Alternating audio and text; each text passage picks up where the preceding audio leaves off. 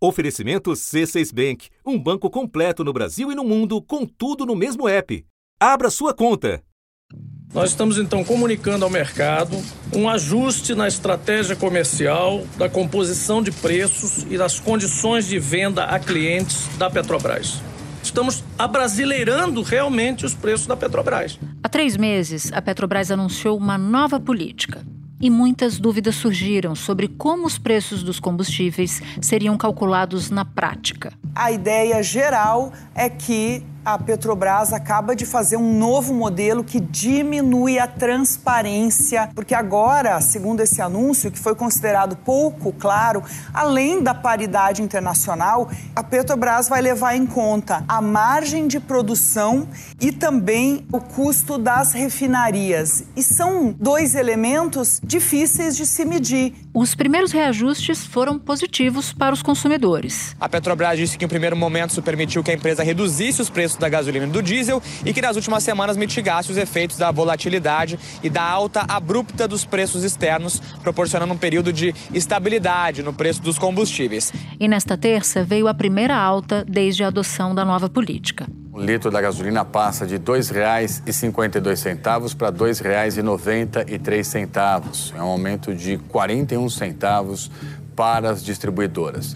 O preço do litro do diesel vai para R$ 3,80.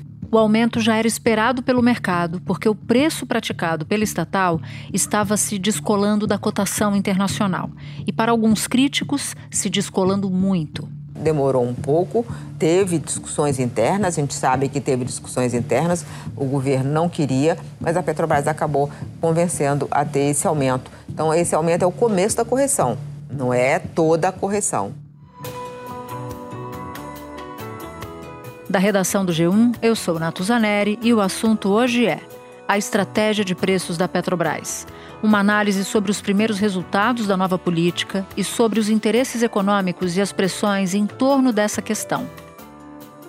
Eu converso com o economista especialista em petróleo Breno Carvalho Ross, doutor pelo FRJ e professor da Universidade Federal do Rio Grande do Norte. Quarta-feira, 16 de agosto. Breno, a gente conversou há três meses sobre a política de preço da Petrobras. E na data em que a gente grava esse episódio, a Petrobras anunciou depois desse período todo de baixa, foram três baixas, o primeiro aumento, 26% no preço da gasolina e 16% no diesel. Olhando para os últimos três meses e incluindo a decisão da Petrobras de anunciar esse aumento, que história esse período nos conta sobre a política de preço da Petrobras? Olha, Natuza, é, nesses últimos três meses a gente observou que houve pouca variação no preço doméstico do diesel. Esse preço ficou praticamente inalterado por 90 dias. E a gasolina também, a última alteração foi há cerca de 45 dias. Então, a primeira conclusão que a gente observa da nova estratégia comercial da Petrobras é que os reajustes são menos frequentes certo? É, diferentemente do período quando vigorou a paridade de importação, que a gente observava reajustes, inclusive semanais, que eles tentavam, buscavam repassar a volatilidade do, do preço do petróleo e dos derivados para o preço doméstico de maneira mais instantânea. E a evidência que a gente tem agora é que essa frequência dos reajustes diminuiu. Então, de fato, uh, esse era um objetivo da, da Petrobras, que ela colocou explicitamente, de ter uma maior flexibilidade na definição do seu preço. Ela vai poder seguir a sua estratégia comercial, né? tentar obter uma maior fatia de mercado sem necessariamente seguir a paridade de importação. A política de preços está sendo eficiente, já ajudou muito a combater a volatilidade. O, tanto o Brent quanto o diesel estão variando muito desde junho para cá, principalmente nas últimas semanas. Nós seguramos é, essa volatilidade, seguramos a volatilidade, não o preço necessariamente, é, num patamar dentro daquele túnel que a gente chamava de túnel de volatilidade, quando eu expliquei, entre o valor marginal e o custo alternativo para o cliente, que é quando o cliente vai embora não compra mais de nós, se tiver muito caro. E a parte de baixo dessa, desse túnel é quando nós saímos da mesa né, eventualmente porque é, não vale a pena vender por um preço tão baixo. O que a, a, alteração de hoje deixa claro é que também a empresa não é, deixou de considerar a referência do preço internacional. Tanto é que no acumulado, principalmente desde o mês de julho, começou a surgir uma defasagem um pouco maior, é, principalmente na gasolina. Essa defasagem ela era menor no diesel de tal forma que é, a gente observou essa, esse reajuste hoje, que ainda não, não cola o preço no PPI, mas diminui bastante já essa defasagem entre o preço internacional e o preço doméstico. Já que você citou a defasagem, eu queria tratar exatamente dessa questão e como consultorias têm uma avaliação bem mais pessimista em relação à defasagem em comparação com o preço internacional. Eu cito, por exemplo, um dado aqui da XP Research. Essas consultorias estão dizendo o seguinte: que nessa semana a defasagem, a diferença do preço aqui para o preço lá fora, chegou a 45% na gasolina e a 31% no diesel. A Petrobras sustentou essa defasagem por um tempo. Eu me lembro que cerca de duas semanas atrás, uma fonte do governo chegou a me dizer o seguinte: olha, teve uma reunião do Jean Paul Prats, presidente da Petrobras, com o presidente da República e outros ministros, e já naquele momento ele dizia: chegamos aqui no nosso limite. Então eu queria avaliar com você como você enxerga esse descompasso dos preços praticados aqui em relação aos preços praticados lá fora, à luz do que dizem essas consultorias? O preço do petróleo, desde a, que foi anunciada a política de preços da Petrobras, a nova estratégia comercial, ele saltou aí da casa dos 70 dólares e hoje encontra-se na casa de, do patamar de 85 dólares o barril certo? É, aí muito tem se falado sobre a, a, prática da Petrobras de manter uma certa defasagem, né? Os preços domésticos, os preços do combustíveis, dos combustíveis gasolina e diesel, eles estão ah, no Brasil abaixo da paridade de importação, né? que é o preço de trazer esse combustível importado. Ou seja, a empresa Petrobras estaria assumindo um prejuízo em nome dessa defasagem. A avaliação é essa, né? Esse é o ponto, Natuza. Não necessariamente isso acontece, pela seguinte razão. A Petrobras ela atende 75% do mercado de diesel com petróleo processado no Brasil. É, a nossa dependência de diesel é de 25%. E no mercado de gasolina, essa dependência é de 15%. Então veja bem, se faz sentido o que eu vou falar. A PPI, a paridade de importação, seria mandatória se nós fôssemos totalmente dependentes de, de combustível importado. Né? Mas a, a grande parte da, desse combustível ela é processada dentro do Brasil. Né? E isso faz com que é, o custo de processamento desse petróleo, desses 75% do mercado de diesel e 85% do mercado de gasolina, seja é, em reais, né? considerando a estrutura produtiva integrada que a Petrobras tem e os outros agentes que atuam na, na cadeia, né? desde a produção, refino e distribuição. O fato é que não pode haver um descolamento completo e nem por muito tempo para que a gente tenha a possibilidade de atender essa dependência externa, né? esses 25% de diesel e esses 15% de gasolina que vem é, do mercado internacional. Esse forte avanço dos preços do petróleo no exterior e também da disparada do dólar nas últimas semanas levaram a empresa a atingir o limite da sua otimização operacional. A Petrobras tem que importar mais e ela tem que ver se ela consegue importar mais. Leva à redução da rentabilidade da Petrobras. Leva a um, a um, a um mercado uh, com, com artificialismos. Então, essa correção era esperada. E um fato que eu gostaria de ressaltar é que é, em 2023 a Petrobras ela aumentou o volume de óleo processado em suas refinarias. É, isso é uma prática que é, difere do que vinha sendo adotado é, no, na, nas últimas gestões, quando a empresa estava aumentando a sua capacidade ociosa e permitindo que o mercado é, compensasse essa ociosidade a partir de importações. Né? Então, na verdade, a Petrobras agora ela está, é, além de olhar para a questão da sua rentabilidade, ela está buscando recuperar mercados, parcelas de mercado no, no, na área de combustíveis. Mas e sobre esses cálculos da defasagem, Breno? O que, que dá para se dizer sobre eles? Pois é, Natuza, a gente encontra aí algumas estimativas sobre qual seria o chamado gap, né? essa diferença entre o, a cotação dos combustíveis no mercado internacional e o preço praticado internamente. É, primeiro é importante frisar que há bastante variação, certo? Em relação aos dados que você apresentou, os dados que eu tenho aqui feito a partir de um grupo de pesquisa da Universidade Federal do Rio de Janeiro, apontam que o gap na primeira semana de agosto né, era de 31% da gasolina, estaria 31% é, o preço inferior à paridade de importação e 17% em relação ao diesel, certo? Então, uhum. é importante a gente é, tomar nota que é, antes da economia se chamar, o que a gente chama de ciência econômica, né, ela chamava-se economia política, né, que é uma ciência que é, busca entender a, a, relação entre diferentes grupos econômicos e agentes econômicos no mercado e potenciais conflitos entre esses grupos.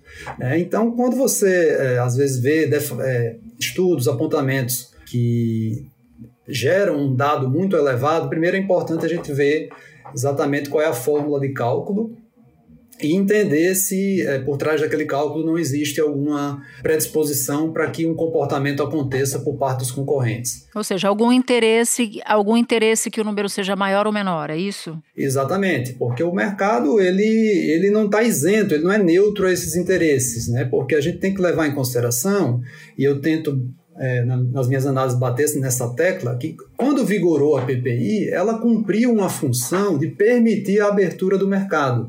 Porque a Petrobras, ao adotar uma postura passiva, que ela não mais iria exercer o seu poder de mercado e sim praticar só o preço internacional, ela facilitou, ela permitiu a entrada de novos agentes no mercado, seja no segmento de distribuição, né? Não à toa a, Petrobras, a BR Distribuidora foi vendida, foi privatizada. A BR é a maior distribuidora do país, com cerca de 30% do mercado de combustíveis e lubrificantes. Tem quase 8 mil postos e atua em 99 aeroportos.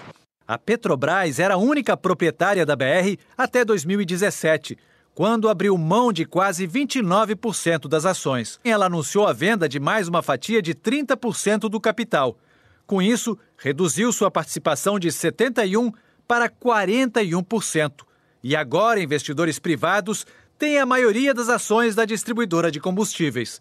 Na prática, a BR foi privatizada. E também no segmento de refino. Né? Porque qual era o argumento de quem dizia que precisaria aumentar essa concorrência?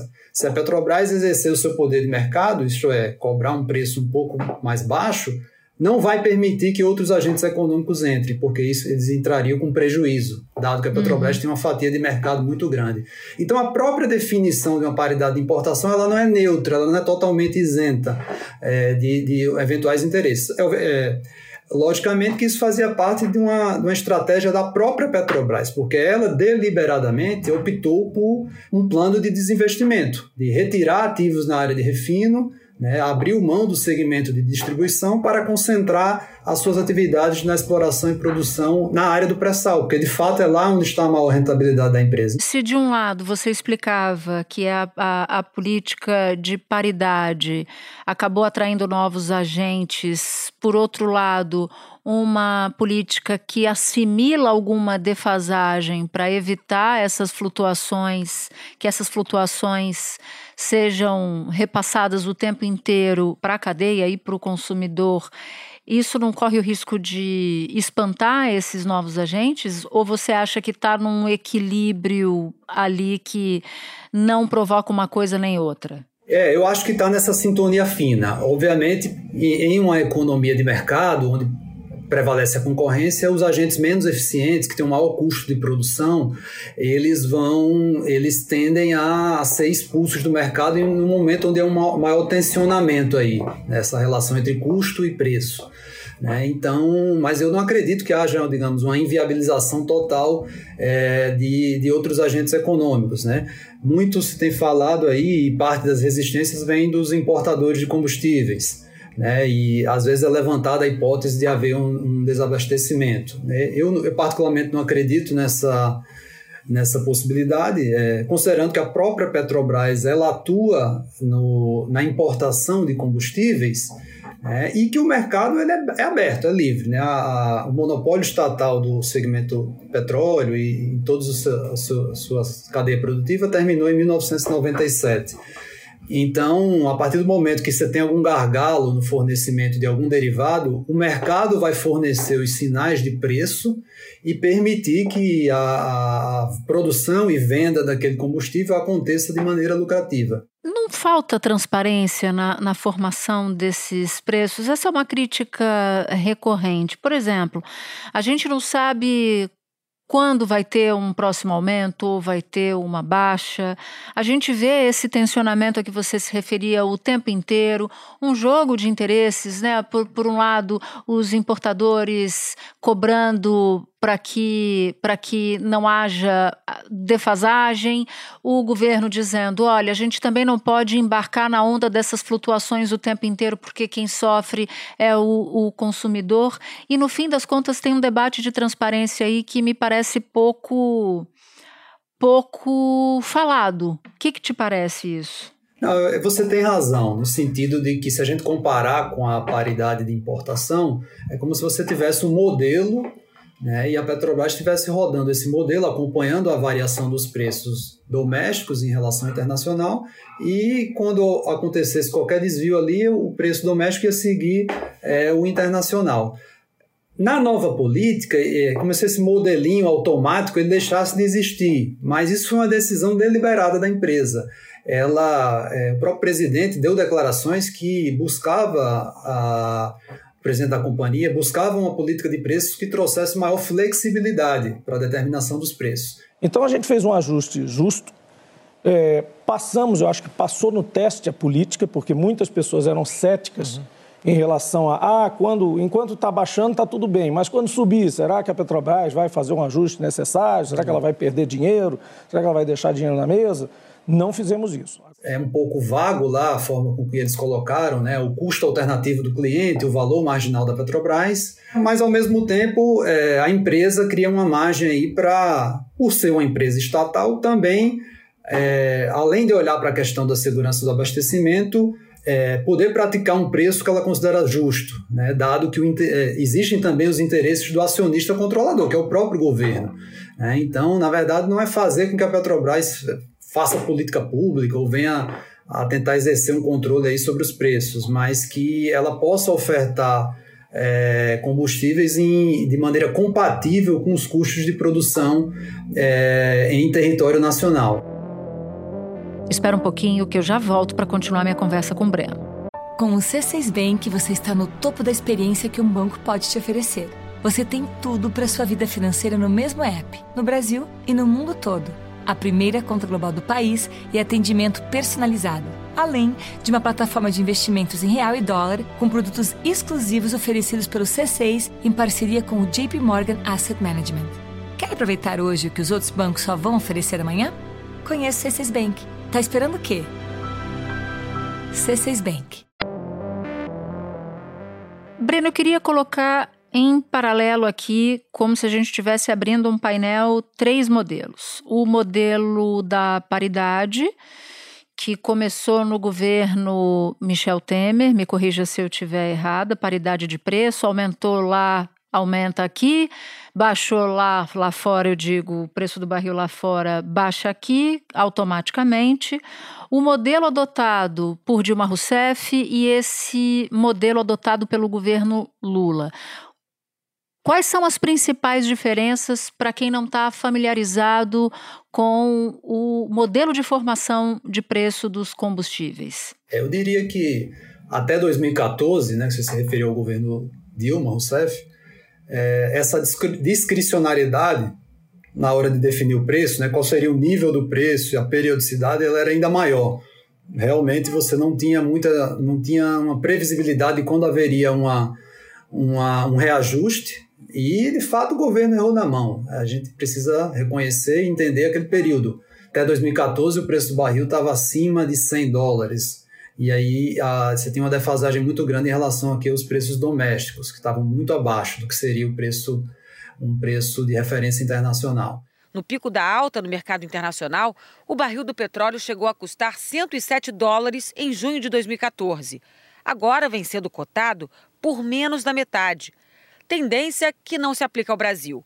O Centro Brasileiro de Infraestrutura fez a comparação. Enquanto a gasolina estava em alta no exterior, o preço era mais baixo no Brasil. E quando o valor caiu lá fora, aqui começou a subir. No início de 2015, o produto está quase 70% mais caro do que no mercado internacional. É, acontece que e a gente fez um movimento contrário. O preço caiu, o preço internacional caiu em 2015 e após a eleição o governo acabou fazendo um choque de preços, elevando o preço doméstico quando o preço internacional tinha caído. Então ali foi um período muito conturbado. Houve essa transição aí que foi uma mudança bastante significativa, de até radical em relação ao que era até 2014, que você colocar ali no piloto automático da PPI, né? O preço vai seguindo de perto e durante o governo Michel Temer, sob a presidência do Pedro Parente, da Petrobras, esses reajustes podiam ser até diários. Eu acho que o consumidor lembra disso. O que não falta é consumidor insatisfeito. A gente conversou com vários nesse posto de gasolina aqui na Zona Sul do Rio de Janeiro. Todo mundo insatisfeito com o preço da gasolina. Inclusive, nesse posto teve um aumento de ontem para hoje. No ano, o preço médio da gasolina nas bombas de todo o país já acumula uma alta de 8,5%. E acaba desorganizando as cadeias produtivas, né? Porque é muita mudança de custo rápido, isso afeta o planejamento das empresas. Então, eu diria, Natuza, diante dos três períodos que você sugeriu, que houve uma mudança drástica, radical do governo Dilma para o governo Temer. E eu acho que a gente caminhou agora, no momento mais recente, para um meio termo a isso, né? levando em consideração que a Petrobras passou por uma série de reformulações em sua governança. Né? É, não há como negar que houve prejuízos à empresa até 2014, a política que foi adotada, mas que não é o caso recentemente. Né? A Petrobras, em 2022, ela foi uma das maiores distribuidoras de dividendos do mundo. O Conselho de Administração da Petrobras decidiu pagar esse recorde, esse valor recorde em dividendos, que soma quase 88 bilhões de reais. É um pagamento referente aos resultados do segundo trimestre da companhia petrolífera. E, obviamente, que é do interesse dos acionistas, né? a gente falou muito dos importadores, mas é do interesse dos acionistas que essa política continuasse porque ela distribui muitos dividendos, uma parte vai para o governo, é fato, mas a maior parte vai para os acionistas privados, inclusive estrangeiros, que têm interesse na manutenção dessa política. Só que essa política tem um custo para a população, né, que foi pago aí, principalmente no ano de 2021, por ali no auge da pandemia, a gente viu que a gasolina beirou ali os R$ reais o litro no Brasil. Então é uma distribuição muito alta de dividendos às custas de um, de um preço muito elevado é, que a população teve que pagar, inclusive com aceleração da inflação e reflexo na taxa de juros. Agora, eu acho que a gente tem a vantagem que o mercado internacional estabilizou um pouco, ainda que tenha oscilado para cima recentemente. A Petrobras ela segue a referência internacional, ela não está deslocando as suas decisões de precificação do que acontece lá fora. E eu acho que o reajuste de hoje ela, ele aprova disso. Né? Tanto é que as ações estão subindo da empresa e eu acho que ela consegue aí acomodar um pouco dos interesses do mercado, né? que busca o retorno ao acionista, e também os interesses é, do governo, que legitimamente, como acionista controlador, é, busca aí atender outros objetivos para além da lucratividade, que aí eu citaria, que é a segurança do abastecimento e também a oferta de produtos a um preço considerado justo para a população. A Petrobras ela, sistematicamente tem buscado resultados positivos e tem alcançado resultados extraordinários na distribuição de lucros e dividendos, e acredito que assim irá permanecer. Até porque o mercado é livre, né? A Petrobras ela tem o, a possibilidade de, de, de, cobrar o preço que ela bem entender, compatível com seus custos. É assim que funciona os outros setores da economia. É complicado, inclusive, os concorrentes quererem impor, né? E, por exemplo, lá no CAD, no Conselho de Defesa da Concorrência, para dizer que a Petrobras tem que, tem que cobrar o PPI. Por quê? Na verdade, o PPI é o preço que viabiliza o concorrente. Por que, que a Petrobras tem que comprar o preço do concorrente se ela processa 75% do diesel e 85% da gasolina em território nacional com custos em reais. Então, é, é aquele, volto àquele ponto que eu tinha colocado. Essa discussão aparentemente técnica, ela não está isenta de interesses econômicos que são legítimos, fazem parte do mercado. É, nossa função aqui é tentar explicitar que eles existem e de onde eles estão vindo. Quando a gente conversou da última vez, você nos explicava que quando a distância entre o preço lá fora, o preço internacional e o preço doméstico aqui no Brasil é muito grande, que isso resulta em desabastecimento. Num dado momento da nossa conversa, você disse que não vê risco de desabastecimento nesse momento. Eu posso concluir que você não enxerga esse risco porque você não enxerga uma distância muito grande de diferença de preços entre o, o, que se pratica aqui dentro e o que se pratica lá fora? É por isso que você não vê risco de desabastecimento nesse momento? Por isso também, né? A, esse reajuste agora ele aproximou já a, o preço doméstico do preço internacional. A defasagem ela foi bastante reduzida aí, cerca de 10%, aí no caso da gasolina. Não acabou, né? É, ela não acabou. De fato, a gente precisa reconhecer que ela não acabou, mas ela diminuiu bastante. Né? E, Natuso, o seguinte fato, veja que não é difícil de compreender. Como a Petrobras não consegue atender por suas próprias refinarias toda a demanda, uma parte da demanda necessariamente precisa ser atendida por importações.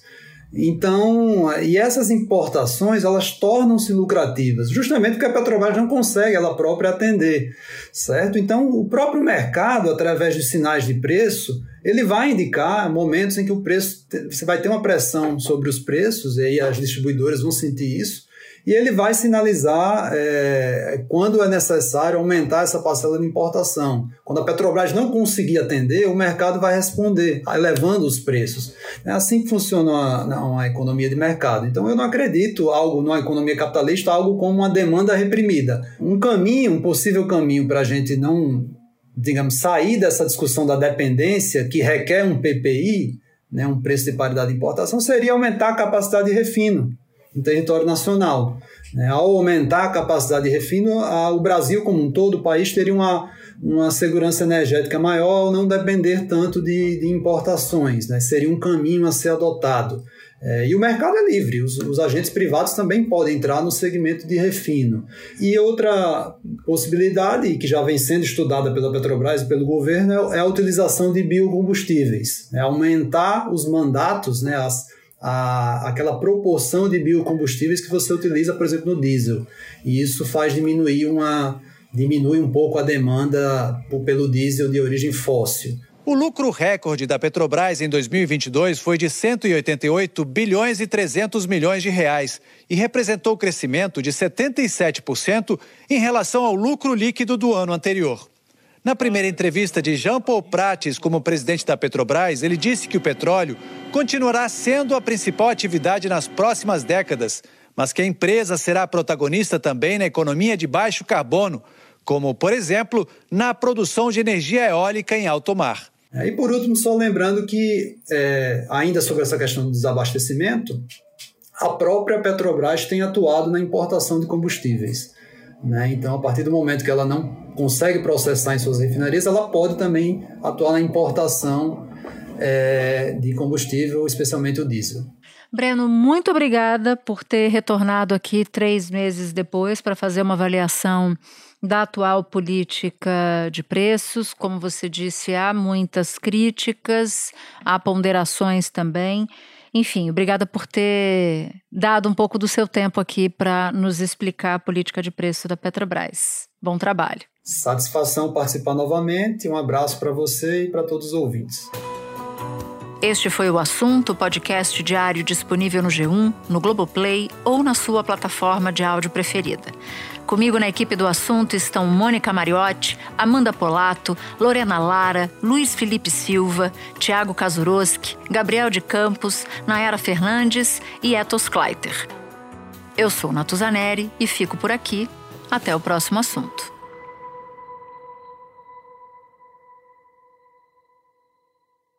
Você no topo da experiência financeira que um banco pode oferecer. Escolha um banco completo no Brasil e em qualquer lugar do mundo. Abra sua conta no C6 Bank.